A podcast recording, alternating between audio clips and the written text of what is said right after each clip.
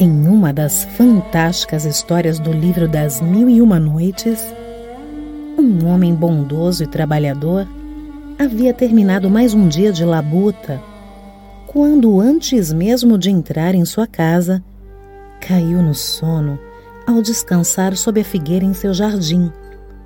Então, durante um sonho, um homem misterioso lhe apareceu e, tirando uma moeda de ouro da boca, lhe falou: Preste atenção.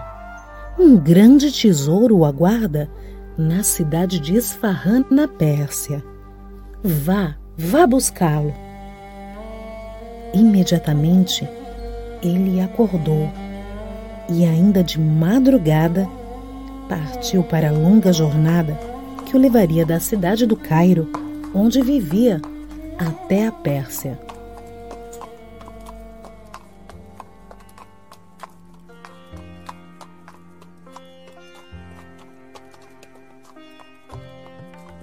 A viagem, porém, foi cercada de perigos, obstáculos, além dos empecilhos naturais, na travessia por desertos e terrenos selvagens. Ele ainda teve que escapar do ataque de bandidos e assassinos.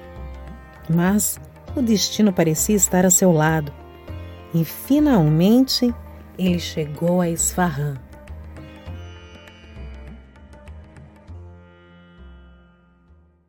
Lá, como já era alta noite, resolveu dormir no pátio de uma mesquita.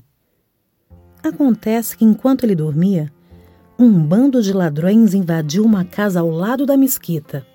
Quando os moradores perceberam, toda a vizinhança começou a gritar pela polícia, que chegou rapidamente. Mas não há tempo de pegar os criminosos.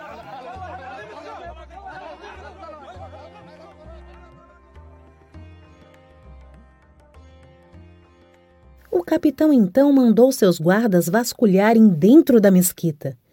E foi lá que eles encontraram o viajante, que não teve tempo nem de abrir a boca. Suspeitando que fosse um dos ladrões, os policiais lhe espancaram até deixá-lo à beira da morte.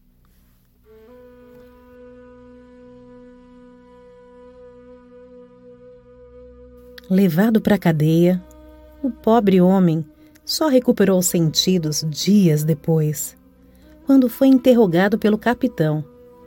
De onde você vem, estrangeiro? Venho da cidade do Cairo, senhor.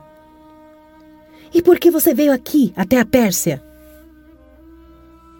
Resignado com sua sorte, o viajante contou até a verdade. Num sonho, senhor. Um homem me disse para vir até Isfahan pois aqui eu encontraria um grande tesouro. Mas, pelo visto, esse tesouro deve ser a generosa surra que vocês me deram. Era nítida a sua sinceridade, mas foi com total escárnio que o capitão lhe disse: Você só pode ser um completo idiota para fazer uma viagem dessas por causa de um sonho? Eu mesmo já sonhei três vezes com uma casa na cidade do Cairo, da onde você veio, em cujo jardim há um relógio de sol atrás de uma figueira, onde estaria enterrado um grande tesouro. Obviamente não dei ouvidos a esse desvario. Ao contrário de você, homem tolo, sem juízo, que deixou o conforto da sua vida, da sua família, atrás de um delírio. E foi numa gargalhada de zombaria que o capitão completou. Vá, volte para sua terra com seus delírios.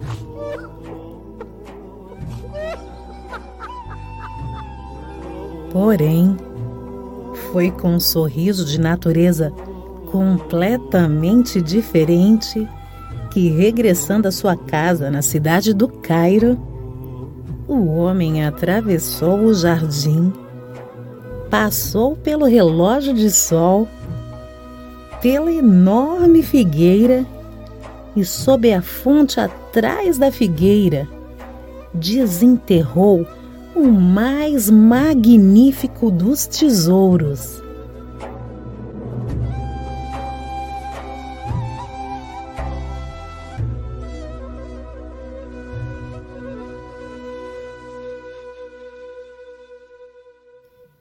A epopeia desse viajante e seus delírios ilustra muito bem algo que, de certo modo, é uma constante na vida de quase todos nós. O modo que o descrente capitão tratou seu sonho, dizendo que seria desvarios.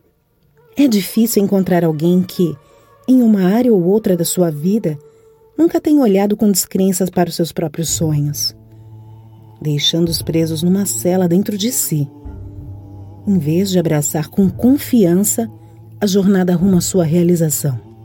E esse direito de delirar nada mais é do que o direito de acreditar que, sim, tudo é possível. Tudo que você sonha realizar na sua vida é possível. É o direito de descobrir, inclusive, que aquilo que você mais sonha já repouse aí, dentro da fonte do seu próprio ser.